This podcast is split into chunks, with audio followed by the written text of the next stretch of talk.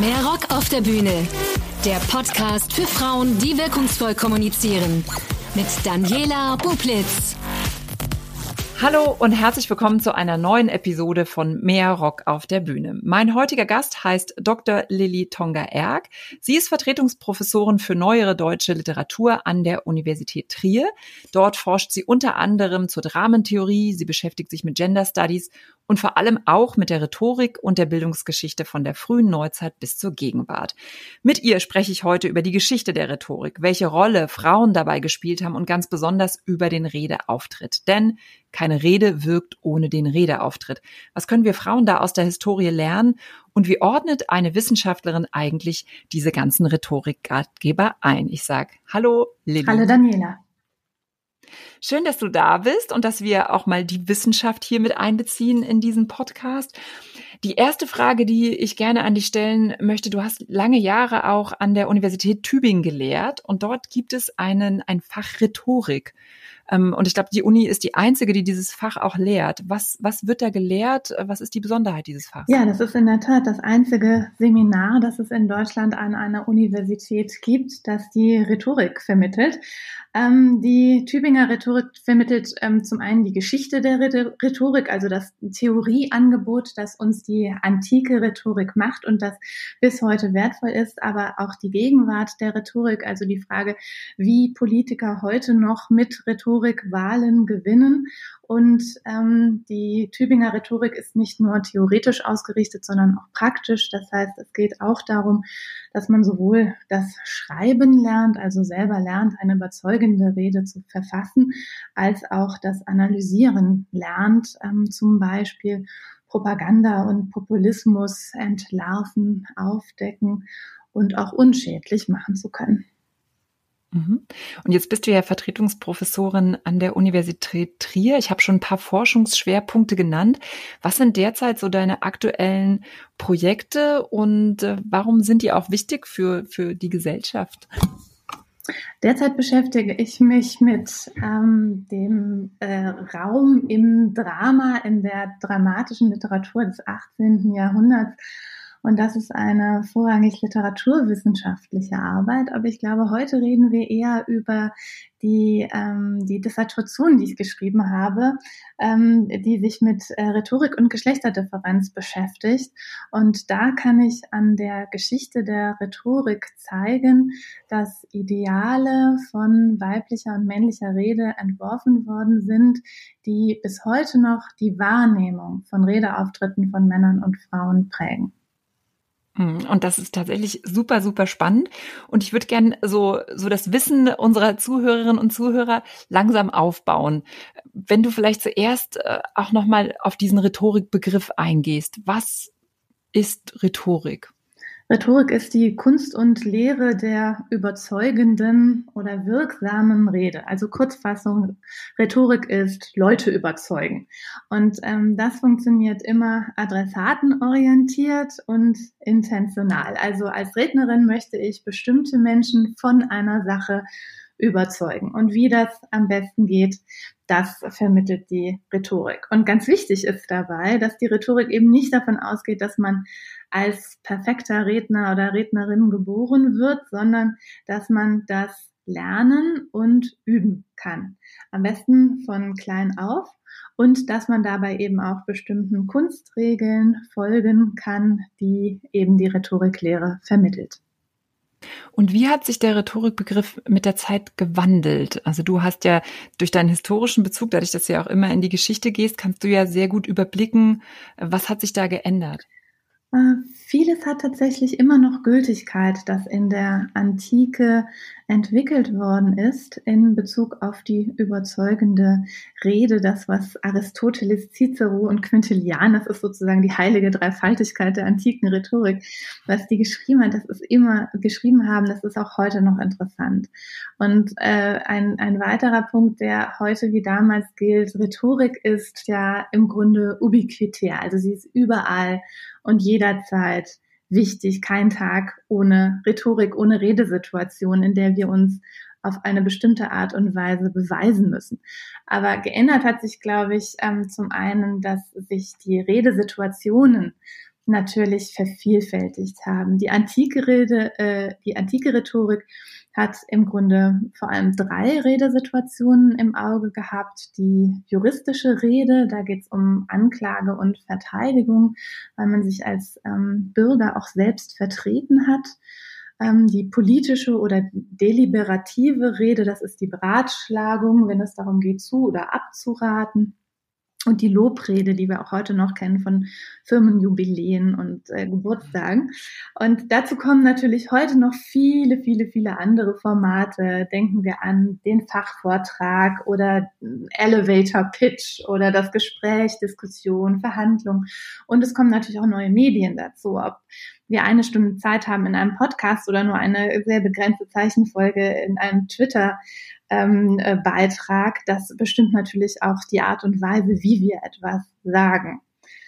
Und ähm, nicht zuletzt hat sich, glaube ich, auch noch eine wichtige Sache geändert, denn ähm, die Antike entwirft die Kunst und äh, die Kunst der Rede ausschließlich für den hochstehenden Mann. Und ähm, äh, Rhetorik erscheint ja zunächst einmal universal, wenn man sagt, das ist die Kunst und Lehre der ähm, überzeugenden Rede, aber tatsächlich richtete sich die antike Rhetorik eben nur auf Männer eines bestimmten Alters in bestimmten Machtpositionen und davon waren ganz explizit ähm, ausgeschlossen Sklaven, Kinder, Greise und eben auch Frauen. Und ähm, darauf weist die feministische Rhetorikforschung seit den 1990er Jahren hin. Und ähm, das hat sich natürlich heute auch geändert. Aber glaubst du, und da sind wir ja eigentlich schon mitten im Thema, glaubst du, dass das auch noch Auswirkungen hat auf, ähm, auf Frauen, wenn sie heute reden? Diese antike, diese antiken Quellen, die du ja auch analysierst? Und dieses Idealbild eines Redners, eines, und ich sage jetzt ganz bewusst Redners und benutze die männliche Form. Genau. Ich glaube, das ist auch ganz wichtig, dass man sich das vor Augen führt, dass es eben über Jahrhunderte hinweg ein männlicher Redner war, der dieses Ideal bestimmt hat und dass die antike Rhetorik eben auch für diesen männlichen Redner ähm, bestimmte Ideale und Normen des Auftretens entwickelt hat. Zum Beispiel eine tiefe und feste und mächtige Stimme, zum Beispiel eine gewisse würdige Gestikulation ähm, äh, oder auch eine bestimmte Art des ähm, äh, Raumverhaltens, der Mimik, der Gestik, der Kleidung. Und ähm, wenn äh, kulturgeschichtlich ähm, äh, so lange Zeit das Bild des perfekten Redners immer das eines Mannes gewesen ist, dann hat das natürlich noch Auswirkungen, die ähm, deutlich äh, über das 18. und 19. Jahrhundert ähm, hinausgehen und im Grunde bis in unsere Gegenwart hineinreichen. Lili, du hast ja auch am Anfang ähm, davon gesprochen, dass du eine Doktorarbeit verfasst hast, über die wir heute auch sprechen wollen. Die trägt den schönen Titel Aktio. Kannst du uns kurz erläutern, was dieser Titel auch bedeutet und dann auch, was damals deine Forschungsthese war? Mhm. Ja, genau. Ähm, Aktio, das ist der körperliche Redeauftritt. Also es geht um den Moment, in dem im Grunde die Rede schon fertig ist und in dem es um die Performance geht, den Redeauftritt, den Vortrag oder die Show. Und der rhetorische Fachbegriff dafür ist Aktio. Und schon die antike Rhetorik sagt, dass dieser Moment sehr wichtig ist. Ähm, auch die beste Rede kann nicht wirken, wenn sie schlecht vorgetragen wird. Und deshalb geben die antiken Rhetoriken Ratschläge, wie man seine Körperhaltung, Gestik, Mimik und Stimmführung wirkungsorientiert einsetzen kann. Und ich gehe eben davon aus, dass in dem Moment, äh, in dem ein Redner oder eine Rednerin die Bühne betritt, äh, in dem er oder sie die Stimme anhebt und seine oder ihre Worte mit Mimik und Gestik unterstreicht, dass da äh, der geschlechtliche Körper ins Blickfeld rückt und es insofern eben gerade die Aktio ist, die zu einer ähm, geschlechtsspezifischen Auseinandersetzung ähm, im System der Rhetorik äh, sich anbietet. Und dann hast du ja drei Untersuchungszeiträume äh, dir vorgenommen, um dann diese Forschungsfrage zu untersuchen. Welche waren das denn? Ja, also ähm, nochmal, um wirklich die Fragestellung klar zu kriegen. In meiner Dissertation geht es um die Frage, ob es in der Rhetorikgeschichte verschiedene Ideale für diesen Redeauftritt von Männern und Frauen gibt. Also ich gehe, das ist mir ganz wichtig, das zu betonen, nicht davon aus, dass Männer und Frauen unterschiedlich reden, sondern ich schaue mir historische Texte an, die ähm, zeigen, dass eben für Männer und für Frauen unterschiedliche Ideale oder man könnte auch sagen Normen des Auftretens ähm, entworfen wurden. Und ähm, ich möchte in oder ich habe in meiner Dissertation gezeigt, wie sich diese Ideale in der Geschichte verändern. Von der Antike, in der die Rhetoriklehre eben äh, für den Mann entwickelt äh, wurde, über das 18. Jahrhundert, in dem erstmals auch ähm, in Anstandslehren und Erziehungsbüchern ähm, Frauenanweisungen für eine gute Rede ähm, in der Konversation vor allem gegeben wurde, bis hin zur Gegenwart in der seit den 1980er Jahren dann äh, Rhetorik-Lehrbücher für Frauen vermehrt äh, publiziert wurden, ähm, die zu einem neuen Redestil anleiten möchten. Und gerade, dass sich eben diese Ideale über die Geschichte so verändert haben, zeigt ja auch, dass sie nicht irgendwie auf einer biologischen, fähig, biologisch begründeten oder natürlichen Fähigkeit ähm, beruhen, ähm, dass sich äh, Männer und Frauen äh, auf irgendeine Art und Weise äh, natürlicherweise unterschiedlich ausdrücken. Jetzt haben wir ja schon kurz über die Antike gesprochen. Du hast gemeint, da gab es eben diese, dieses männliche Rednerideal. Welche Frauen haben da eine Rolle gespielt? Also hast du in deinen ähm, historischen Texten überhaupt Frauen gefunden, die gesprochen haben? Und wenn ja, wie wurden die beschrieben?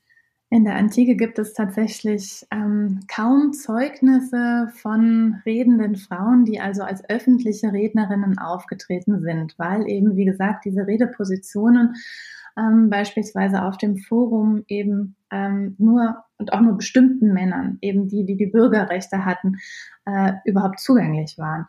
Ähm, trotzdem gibt es so ein ganz paar äh, Beispiele. Ähm, zum Beispiel äh, berichtet Valerius Maximus von Gaia Afrania. Das war eine Frau, die, ähm, wie Valerius Maximus berichtet, ähm, nicht die Schamhaftigkeit besaß, sich zurückzuhalten und ganz versessen darauf war, sich auf dem Forum immer selbst zu vertreten. Und da merkt man schon, das ist also ähm, ein, äh, die, dieser Bericht von Valerius Maximus dient eigentlich dazu, ähm, genau dieses Auftreten einer Frau auf dem Forum wieder auszuschließen und deutlich zu machen, wie unangemessen das war, dass eben überhaupt diese ähm, Gaia Afrania die Dreistigkeit besessen hat, äh, für sich selbst zu sprechen, anstatt einen Mann für sich sprechen zu lassen. Und er bezeichnet sie nachher sogar als Monster, ähm, als Monstrum, als äh, etwas völlig Unnatürliches diese Frauen, die dann das Wort erhoben haben, diese wenigen, ähm, hatten die dann aber auch eine, eine bestimmte Rolle oder einen bestimmten Status, dass sie das überhaupt durften, eine Bühne betreten? Ähm, ja, das war äh, sicherlich so, dass das, wenn überhaupt, dann immer hochstehende Frauen waren, die natürlich auch eine bestimmte Bildung genossen haben mussten, um überhaupt das Wort zu ergreifen. Und ähm, genau dieser Zugang zu Bildung, äh, gerade auch zu rhetorischer Bildung, ist ja Frauen einfach über die Jahrhunderte verwehrt worden. Ähm, und insofern fehlt einfach die Grundvoraussetzung, reden zu können, wenn man es nie gelernt hat. Und dann ähm, gibt es so ganz wenige Frauen, die das trotzdem schaffen. Eine interessante, die vielleicht noch zu erwähnen ist, das ist ähm, Hortensia, die hat äh, 42 vor Christus eine Rede vor dem Trium, äh, Tribunal der Triumviren ähm, gehalten, äh, von der Quintilian erzählt. Und ähm, Hortensia sprach auf dem Forum im Namen von 1400 äh, äh, reichen, bislang nicht steuerpflichtigen Frauen, deren Vermögen zwangsweise geschätzt und als Krieg, Kriegsabgabe eingezogen werden sollte. Und ähm, äh, Quintilian berichtet dann also davon, dass ähm, sich Hortensia in gewisser Hinsicht auch zunächst entschuldigt habe, dass sie eben ähm, nun äh, das Forum betritt, dass sie aber bislang eben ähm, nicht angemessen vertreten worden seien und kein Gehör gefunden hätten. Und ähm, durch diese enorme Unterstützung der anderen Frauen ähm, wird ihr dann äh, schließlich eben auch der Weg aufs Forum freigemacht und ihre Rede wird angehört. Und da sieht man ja einen schönen Bezug zur Neuzeit, zu unserer Zeit, dass auch äh, damals schon Frauen Unterstützung anderer Frauen benötigt haben, um, um die Bühne zu betreten und, und dann auch eine starke Botschaft zu präsentieren. Kann ich auch noch eine andere Anekdote zu erzählen, die ich immer ganz faszinierend finde. Äh, der Beginn der zweiten Frauenbewegung, der wird auf einen berühmten Tomatenwurf zurückgeführt. Und ähm, mit diesem Tomatenwurf hat es Folgendes auf sich. Das war äh, 1968 eine ähm, Veranstaltung des SDS, des Sozialistischen Studentenbundes.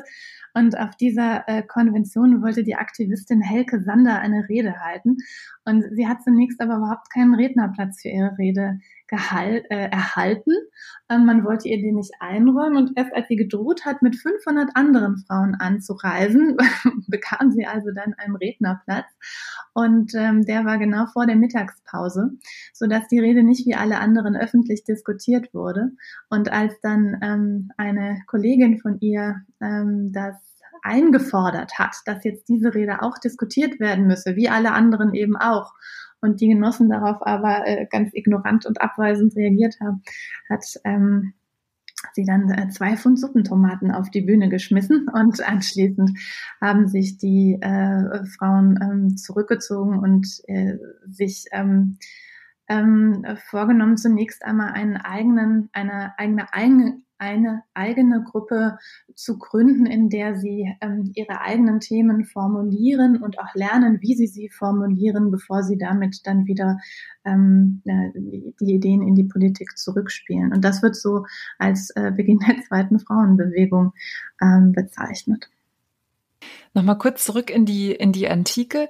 Was ist denn dann dein Fazit ähm, von deiner Dissertation für die Antike gewesen? Dass es quasi damals ein, ein, ein männliches Rednerideal war und wenn Frauen die Bühne betraten, so gab es dann Bezeichnungen wie schamlos, ähm, ne, Monster, hast du gesagt, und, und solche Sachen. Kannst du da nochmal so ein Fazit dran machen, bevor wir dann ins 18. Jahrhundert gehen?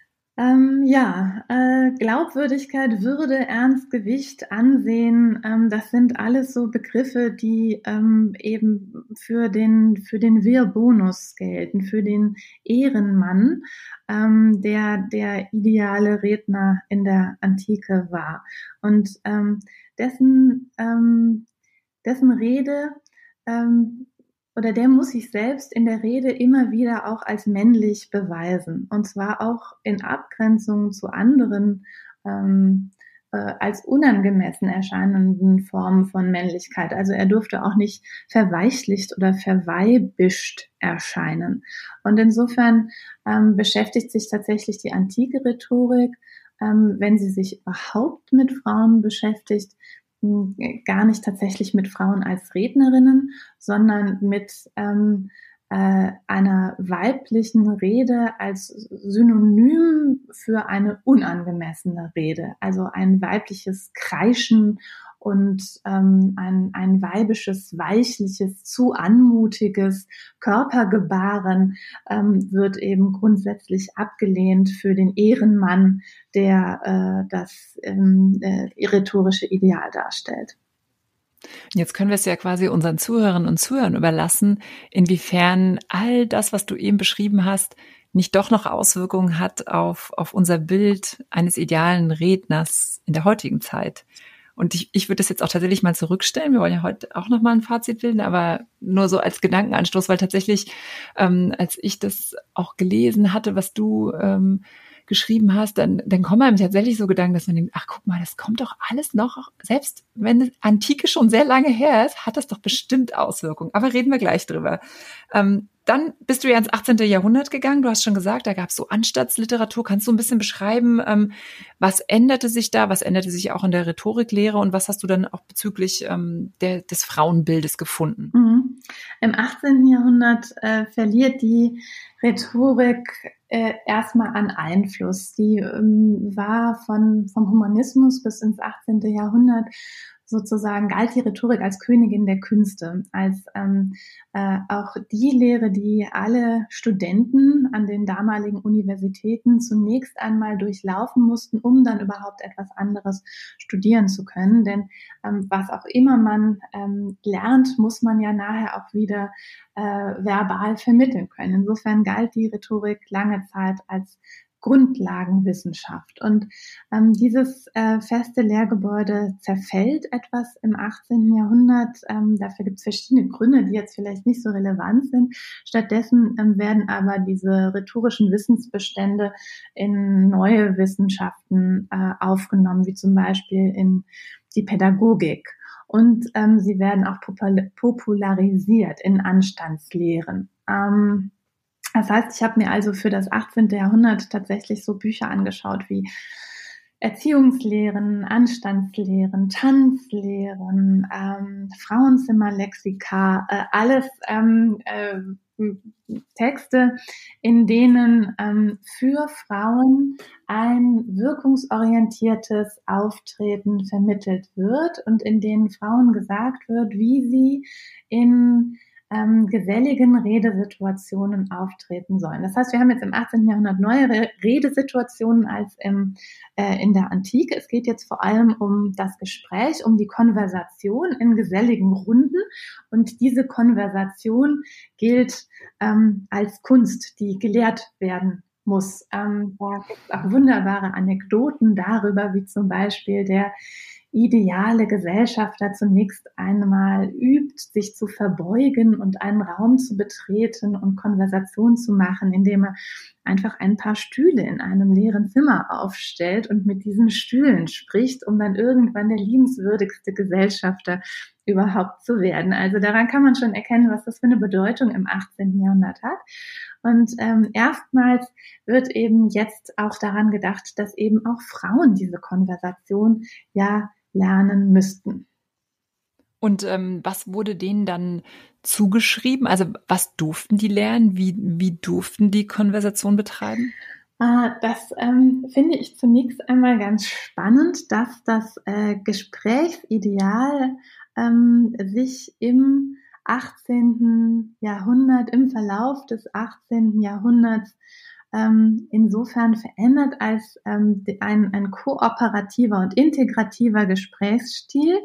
In der ersten Hälfte des 18. Jahrhunderts oder so, so in den ersten zwei Dritteln des 18. Jahrhunderts noch ähm, geschlechtsneutral ist und dann aber zum Ende des 18. Jahrhunderts sind gerade dieses kooperative und integrative alleine Frauen zugeschrieben wird.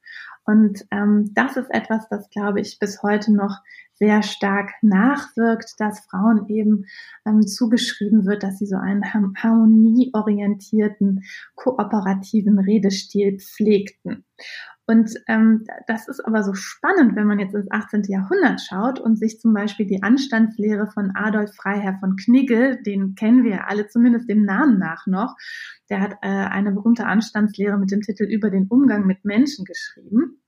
Und darin schreibt er, und wenn man das heute liest, dann denkt man doch eigentlich, äh, da kann er doch nicht über Männer schreiben. Da schreibt er, der Mann soll in der Konversation Gespräche fördern, mehr zuhören und fragen als selbst sprechen, sich selbst kurz fassen und andere zu Wort kommen lassen, die Themen des Gesprächs am besten nach den Interessen des Gegenübers ausrichten, äh, auch Langweiliges mit interessierter Miene verfolgen, Widerspruch gelassen ertragen, Bescheidenheit zeigen und ähm, nicht selber zu sehr glänzen wollen, sondern andere zum Glänzen zu bringen.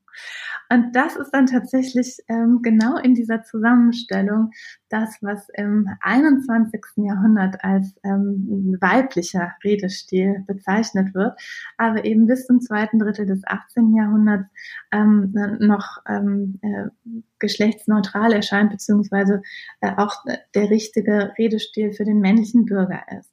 Und das verändert mhm. sich dann ab dem späten Jahrhundert, wenn, ähm, und das fand ich das spannendste Ergebnis eigentlich in meiner Dissertation, wenn ähm, Frauen und Männern ein unterschiedliches rhetorisches Ziel zugeschrieben wird, nämlich ähm, Männern wird das rhetorische Ziel zugeschrieben, dass sie ähm, wirken wollen, um Geltung zu erlangen und ihr berufliches Fortkommen zu sichern und dass Frauen gefallen wollen.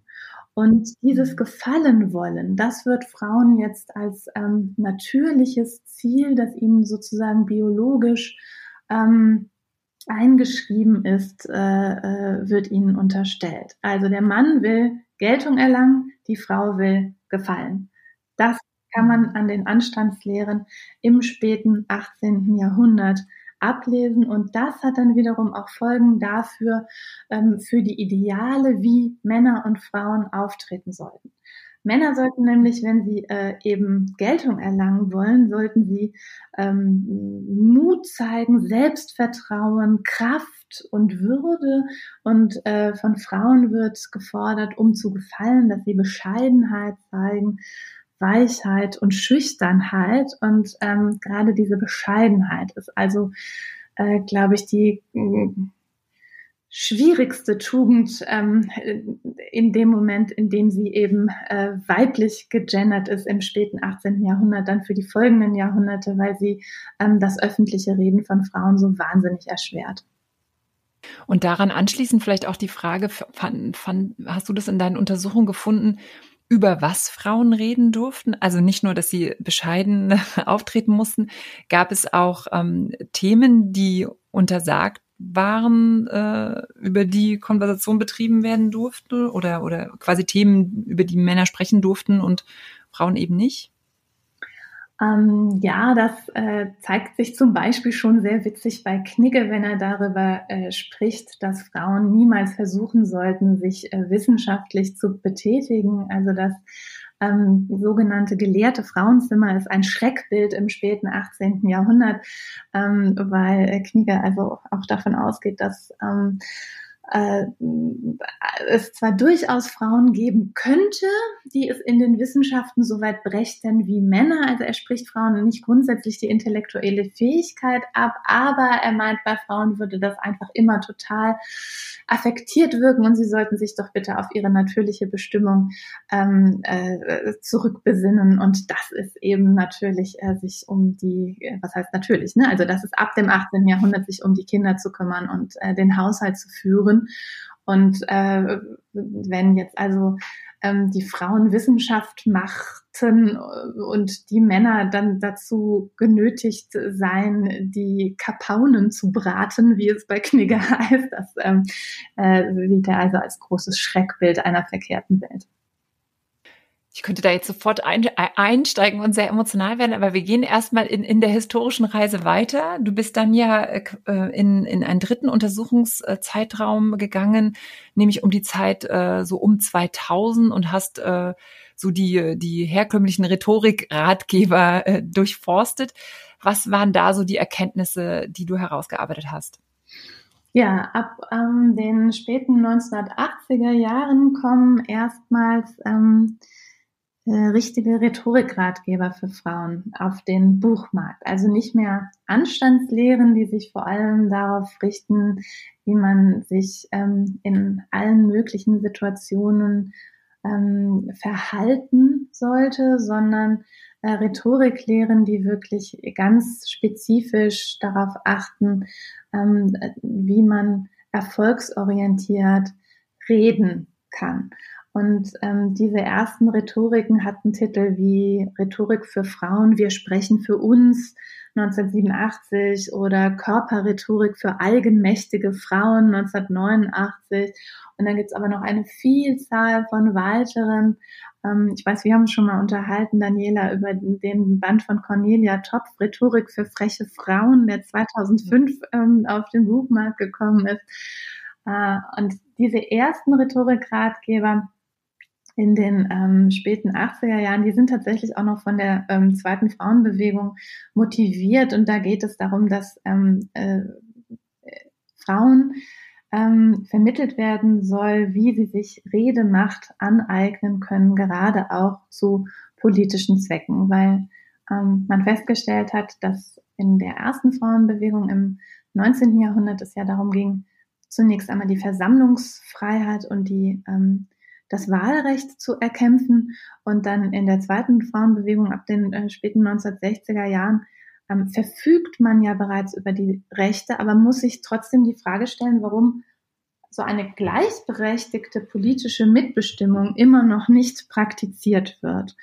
Und diese gleichberechtigte politische Mitbestimmung könnte man ja sogar sagen, haben wir selbst heute noch nicht, wenn man sich die ähm, äh, Zahlen im Bundestag anschaut. Also ich glaube, das wird gegenwärtig ähm, unter einem Drittel äh, der ähm, Abgeordneten weiblich. Und dann ist da die Frage, warum, ähm, warum klappt das noch nicht? Und ähm, eine der Antworten ähm, damals in den 60er, 70er Jahren war, in gemischt geschlechtlichen Gruppen kommen Frauen nicht zu Wort, ähm, trauen sich nicht zu reden, werden nicht, und das ist auch ganz wichtig, immer die Rezeption, sie werden nicht im gleichen Maße ernst genommen. Und ohne regelmäßige Übung gelingt es ihnen aber eben auch nicht, rhetorische Erfahrung und Kompetenz zu erwerben. Und damit schließt sich dann auch der Teufelskreis wieder. Und das Neue ähm, war dann, ähm, dass man diese Selbsterfahrung äh, thematisiert hat, und zwar öffentlich thematisiert hat, nicht als ein individuelles Problem. Also so, es geht nicht darum, dass ich sozusagen schuld bin, weil ich es nicht auf die Reihe bekomme, mich zu artikulieren, sondern es geht darum, dass das Private politisch ist, dass ähm, ähm, äh, viele Frauen sich genau von diesem Problem betroffen fühlen und den Eindruck haben, dass sie nicht gleichermaßen zu Wort kommen oder Gehör finden. Und ähm, das wurde ähm, in der zweiten Frauenbewegung und dann eben auch in diesen Rhetorikratgebern für Frauen äh, formuliert. Und welche Empfehlungen wurden denn da ausgesprochen? Wie hat denn Frau jetzt zu reden? Wie hat sie denn aufzutreten, um auch politische Ziele durchzusetzen? Also während sich die allerersten Rhetorikratgeber in den späten 1980er Jahren ähm, auch auf solche politischen Situationen bezogen haben, ähm, steht in den ähm, etwas späteren Rhetorikratgebern eigentlich immer die berufliche Redesituation im Vordergrund. Und ähm, da stellen alle Ratgeber durch die Bank weg fest, ähm, dass äh, Frauen angeblich Probleme hätten, sich im Beruf zu artikulieren. Äh, und dafür führen sie immer ähm, eine, eine Differenz an zwischen einem angeblich männlichen Redestil und einem angeblich weiblichen Redestil. Und äh, diese Rhetorikratgeber sagen alle, ähm, dass Männer einen sachorientierten und statusorientierten, durchsetzungsstarken Redestil verwendeten, der ihnen von klein auf antrainiert sei und dass Frauen überwiegend einen vorsichtigeren, beziehungsorientierten, kooperativen, harmonieorientierten Redestil verwendeten. Ne? Jetzt können wir uns natürlich schon so ein bisschen ans 18. Jahrhundert und ähm, an das Ziel gefallen zu wollen zurück erinnern. Genau dieses harmonieorientierte ähm, bezieht sich natürlich auch auf dieses Gefallen wollen, das auch damit einhergeht, dass Frauen angeblich häufiger bitten und fragen oder mehr Anerkennung geben.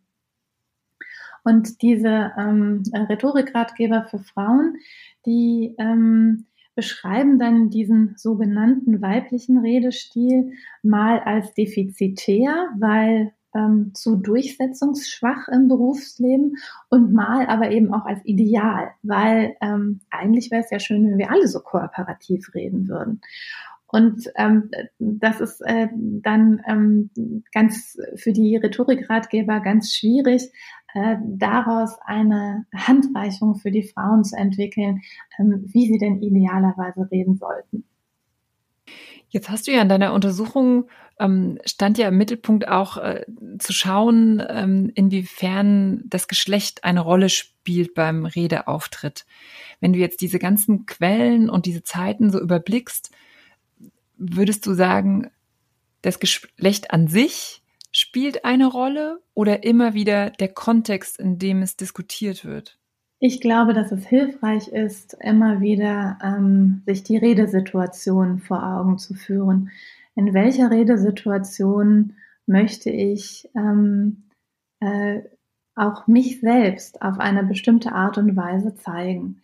Und das ist tatsächlich eine genuin rhetorische Frage. Die Rhetorik geht schon immer davon aus, dass es nicht nur darum geht, Informationen zu vermitteln oder Emotionen zu erregen bei einer großen Rede vor Publikum, sondern dass es immer auch darum geht, sich selbst ähm, zu zeigen. Das ist das sogenannte Ethos, dass man sich selber als glaubwürdig und manchmal auch als sympathisch darstellen muss, damit die Rede wirkt. Und ähm, jetzt ist es ja durchaus eine spannende Frage, in welcher Redesituation habe ich denn eigentlich welches Ziel? Wie will ich mich denn eigentlich gerade darstellen? Will ich jetzt gerade als besonders glaubwürdig erscheinen? Oder möchte ich jetzt gerade als besonders durchsetzungsstark erscheinen? Oder geht es mir darum, sympathisch zu erscheinen und ähm, eine gute Stimmung im Team zu erzeugen? Und diese Fragen sind ja eigentlich unabhängig vom Geschlecht. Diese Fragen sind ja äh, grundlegende rhetorische Fragen, die man sich immer stellen sollte, weil sie eben von der Redesituation abhängig sind dass man, wenn man jetzt ähm, eine besonders, ähm, einen besonders durchsetzungsstarken Redestil ähm, an den Tag legen möchte oder sich in bestimmten Redesituationen dazu genötigt fühlt, als Frau im Zweifelsfall immer noch dagegen ankämpfen muss, dass man dann ähm, als männlich erscheint, also männlich wirkt, weil eben genau dieser Durchsetzungs starke, agonale, kämpferische Redestil äh, in der Kulturgeschichte als männlich bezeichnet worden ist, ähm, das kann eben immer noch ein Problem sein. Also das ist etwas, das in äh, Rhetorik für freche Frauen ähm, äh, Cornelia Topf bezeichnet. Äh, sie warnt also davor, dass Frauen komplett einen männlichen Redestil übernehmen, weil dann würde sie wie ein Mann reden und gelte als Mannweib im Manze Feldwebel, Zicke, Männerhasserin oder Lesbe. Ja, das sind so die Begriffe, die Cornelia Topf da aufreiht. Ähm, glaube, man muss sich dessen äh, tatsächlich einfach bewusst sein und überlegen, ähm, ziele ich auf eine Mischung dieser vermeintlich männlichen und weiblichen Redestile ab. Ich würde sie einfach eher als kooperative oder agonale Redestile bezeichnen oder ähm, ziele ich eher auf eine situationsadäquate Anwendung dieser Redestile ab. In jedem Fall sollte ich mir bewusst sein, dass sie nicht mit meinem biologischen Geschlecht zusammenhängen, dass ich also mhm. natürlich auch durchsetzungsstark kommunizieren kann, auch wenn ich eine Frau bin. Aber eben dann immer noch diesem Double Bind unterworfen bin, dass ich eben trotzdem immer noch als Frau erscheinen sollte. Ich wollte, wollte gerade so nachhaken, heißt dann deine Botschaft nicht eigentlich, dass ich mich äh, mit all diesen Bewertungen ja gar nicht befassen soll, weil wenn man das jetzt auch historisch einordnet, man ja auch immer sieht, ähm, es hat einen bestimmten kulturhistorischen Hintergrund, es hat einen bestimmten gesellschaftlichen Hintergrund und diese Bewertungen kommen eben aus der Geschichte und haben eben gar nichts, also wenn ich auch über gute Kommunikation und eine gute Rede spreche, dann darf ich ja eigentlich gar nicht äh, solche Bezeichnungen wie die zickige Frau und der starke, durchsetzungsfähige Mann. Ähm, also eigentlich, eigentlich ist es nicht zielführend, das überhaupt zu benutzen. Ähm, denn wie du ja eben schon gesagt hast, ich muss doch eher an meinem, und da sind, sind wir dann vielleicht doch wieder in der Antike und an, an dem ursprünglichen Ziel, ich muss doch eher überlegen, was ist das Ziel meiner Rede und was will ich erreichen ähm, und welche, welcher Fähigkeiten äh, benutze ich, bediene ich mich. Ähm, ja, genau. Du hast einerseits total recht. Äh, das ist die Hauptfrage. Ähm, was will ich erreichen? Wen will ich ansprechen?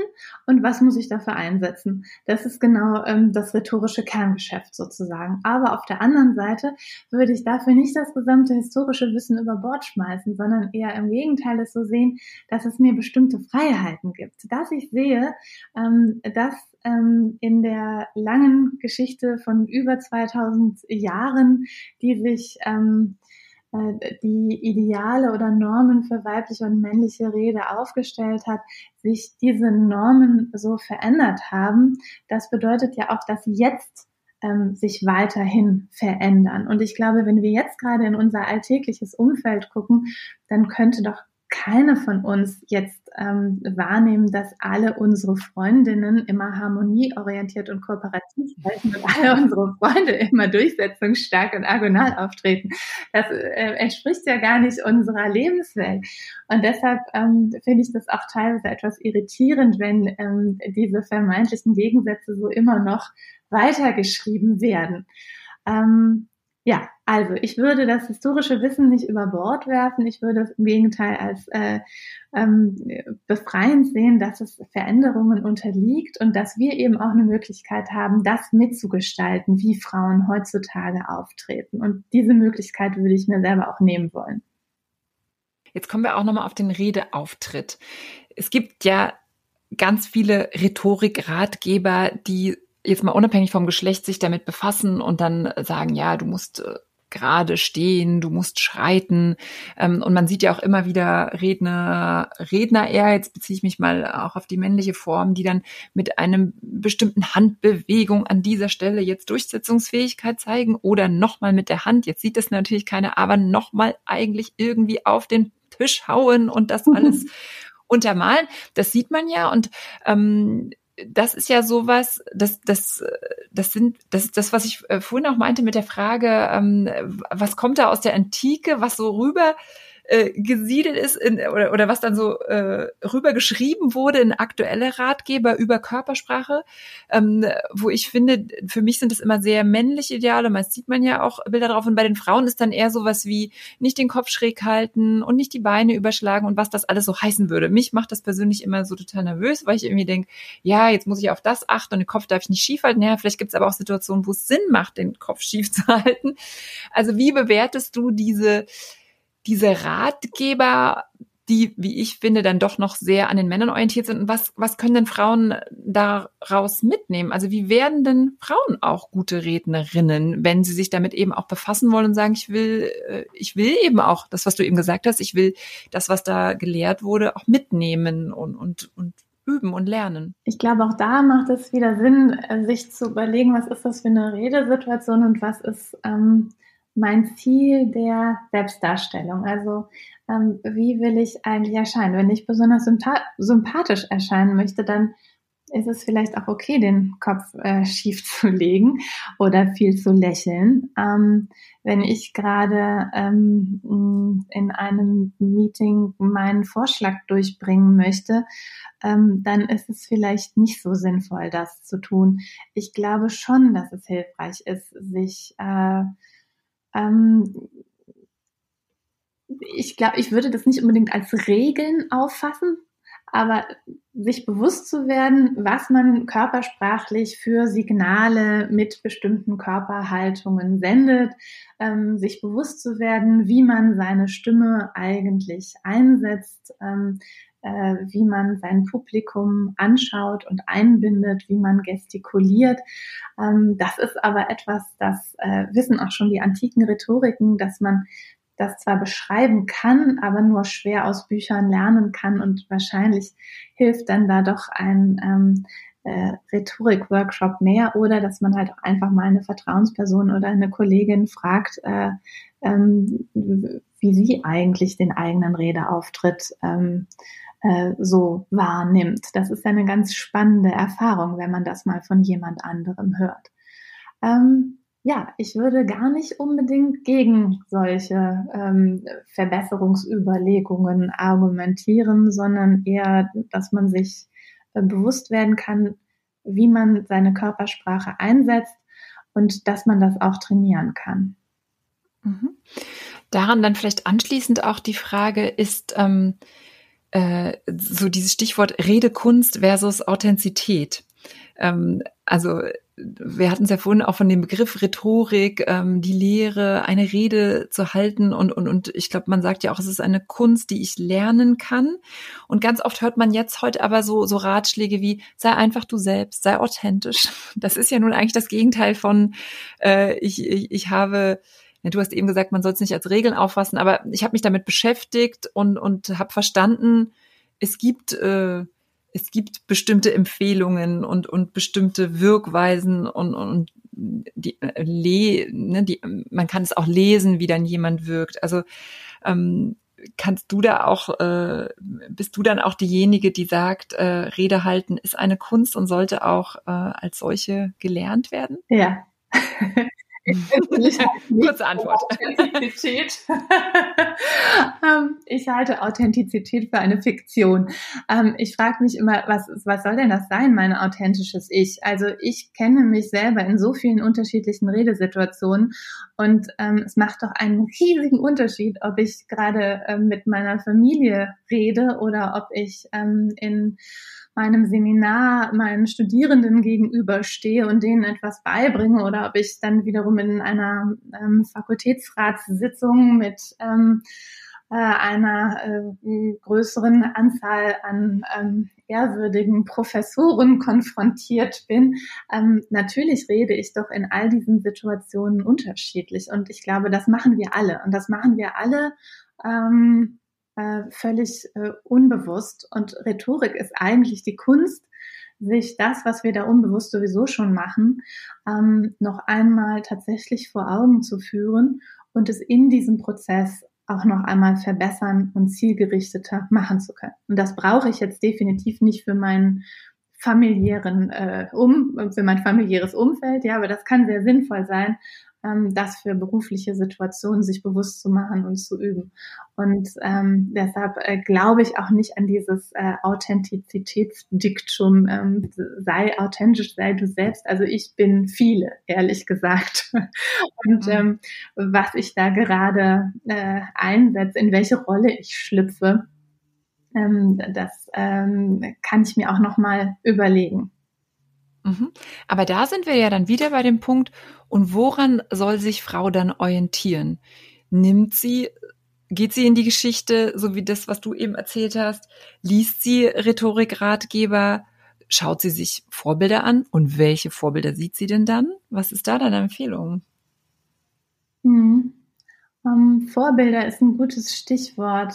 Äh, Natürlich sehen wir in der Geschichte der Rhetorik einfach viel weniger weibliche Vorbilder, als ähm, sie jetzt Männer finden würden, ähm, wenn sie nach männlichen Vorbildern schauen würden, wenn wir uns all diese Rhetorik-Anthologien, also diese Zusammenstellungen von Reden, von großen Reden der Weltgeschichte anschauen, dann sind da in der Regel ähm, 80 bis 95 Prozent ähm, der Redner männlich. Ähm, trotzdem wenn man noch mal ein bisschen schaut, gibt es natürlich auch diese tollen Frauen, diese Rednerinnen, die es ähm, geschafft haben, äh, trotzdem ähm, vor Publikum ähm, zu treten, sich ihren, ähm, ihren Redeplatz zu erkämpfen und ähm, dann auch Gehör gefunden haben. Und die auch ganz häufig ähm, verbalisiert haben, wie schwierig das war, das zu tun, es ihnen aber gelungen ist. Und diese Frauen, zum Beispiel Bertha von Suttner, sind äh, meine Vorbilder. Ähm, ihr habt ja auch, also du hast ja ein Buch äh, mit herausgegeben, das heißt Einspruch Reden von Frauen, mhm. wo ihr genau solche Rollen, äh, Vorbilder gefunden habt und, und dokumentiert habt. Könntest du da vielleicht auch noch mal ein bisschen kurz was dazu sagen? Ähm, ja, wir haben im Grunde Rednerinnen erst seit dem 19. Jahrhundert, seit der ersten Frauenbewegung, denn vorher gibt es zumindest im deutschsprachigen Raum so gut wie keine Rednerinnen, deren Reden überliefert wären. Also wirklich jetzt, wenn es um Reden, eine Person steht vor einem großen Publikum geht, nicht um Gesprächsrhetorik. Und in diesem Buch haben wir eben ähm, verschiedene Reden von Frauen ähm, zusammengestellt von, vom 19. Jahrhundert äh, bis zur Gegenwart. Und ähm, ich kann vielleicht einfach mal gerade eine herausgreifen, die ich gerade schon erwähnt habe, Bertha von Suttner, die ich ähm, persönlich sehr äh, verehre, Friedensnobelpreisträgerin, die in einer Zeit, die um 1900 bis an die Zähne bewaffnet und militaristisch war, ähm, für den Pazifismus eingetreten ist und für die Möglichkeit, dass Nationen ihre Konflikte nicht mit Waffengewalt lösen, sondern ähm, äh, internationale Schiedsgerichte eingesetzt werden und mit dieser Idee ähm, also ihrer Zeit äh, letztlich weit voraus war. Und ähm, dann ähm, ist tatsächlich, also wenige Wochen nach ihrem Tod 1914 ist dann der Erste Weltkrieg ausgebrochen und äh, rückblickend denkt man sich, wie viel Leid der Welt erspart geblieben wäre, wenn ähm, sie mehr auf diese Frau gehört hätte. Aber was ich gerade an Bertha von Suttner auch so interessant finde, ist, ähm, dass sie sich immer wieder bewusst war, dass sie jetzt da zum Beispiel auf einer Friedenskonferenz in Rom als einzige Frau ähm, steht an einem geschichtsträchtigen Ort, an dem schon Cicero, Caesar und Antonius ihre Reden gehalten haben und sie sagt es ungefähr so, ja, also Cicero, Caesar und Antonius und jetzt ich. jetzt stehe ich hier. und erst war ich mir ganz unsicher und wusste gar nicht, ähm, traue ich mich das oder wie schaffe ich das jetzt? Und dann war ich aber so überzeugt von der Sache, äh, die ich hier vertrete, dass ich das Wort ähm, ergriffen habe und ähm, äh, dann ähm, meine Rede zu all diesen Männern im Publikum gehalten habe. Und ja, ich glaube, es kostet immer wieder Überwindung. Es ist immer wieder eine Übungsfrage und man wird diese ersten Male haben, dass man vielleicht zum ersten Mal da auf einer Bühne steht oder als einzige Frau unter vielen Männern auf einer Bühne steht. Aber es lohnt sich und man gewinnt ja auch damit eine gewisse Routine und ein Selbstvertrauen und prägt dann eben auch wieder das Bild ähm, davon, was eben in Zukunft möglich ist, wie Frauen reden und äh, reden sollten. Von daher absolute Empfehlung auch äh, für euer Buch Einspruch Reden von Frauen. Man liest dann den Text, also man sieht nicht die Menschen, äh, die die Frauen. Also ein paar kennt man, weil man, weil sie dann noch äh, so weit ist, dass man sich an, ihn, an sie erinnern kann. Aber weil wir es vorhin auch davon hatten, wie, wie, wie läuft jemand, wie hält jemand eine Rede, wie präsentiert er sich auch in seiner Aktion ähm, oder wie präsentiert sie sich in ihrer Aktion. Das ist ja, glaube ich, was, was für die Frauen wichtig ist, weil sie zu oft Männer sehen. Also gerade du hast vorhin auch von der politischen Rede gesprochen. Wir haben da halt eher männliche Vorbilder oder vielleicht auch noch weibliche Vorbilder, Frauen, die öffentlich sind, wo wir auch schon so ein bisschen merken, naja, ist das die Weiblichkeit, äh, wie ich sie wie ich sie präsentieren würde, ähm, ist das, ist das, äh, ist das, ist das meine Rolle, die, die ich finden kann? Und äh, das ist nochmal ein Punkt, auf den ich da gerne hinauskommen möchte, den ihr, ähm, den ich auch in eurem Buch gefunden habe, Einspruch. Da sagt ihr so als Fazit, äh, Frauen reden nicht anders, weil sie Frauen sind, sondern weil sie unterschiedliche Naturelle sind. Was meint ihr damit und was können unsere Zuhörerinnen daraus auch nochmal lernen? Hm. Ich glaube, das ist ganz wichtig, dass man sich nochmal äh, vielleicht auch am Beispiel von männlicher Rhetorik vor Augen führt, dass es ja auch nicht die männliche Rhetorik gibt. Also ein ähm, äh, Donald Trump redet ja auch völlig anders als ein Joe Biden. Und ähm, das eine mögen wir grauenhaft und aufwiegelnd, polemisch und abstoßend finden und das ähm, andere mögen wir als äh, staatsmännisch und ähm, äh, glaubwürdig äh, wahrnehmen.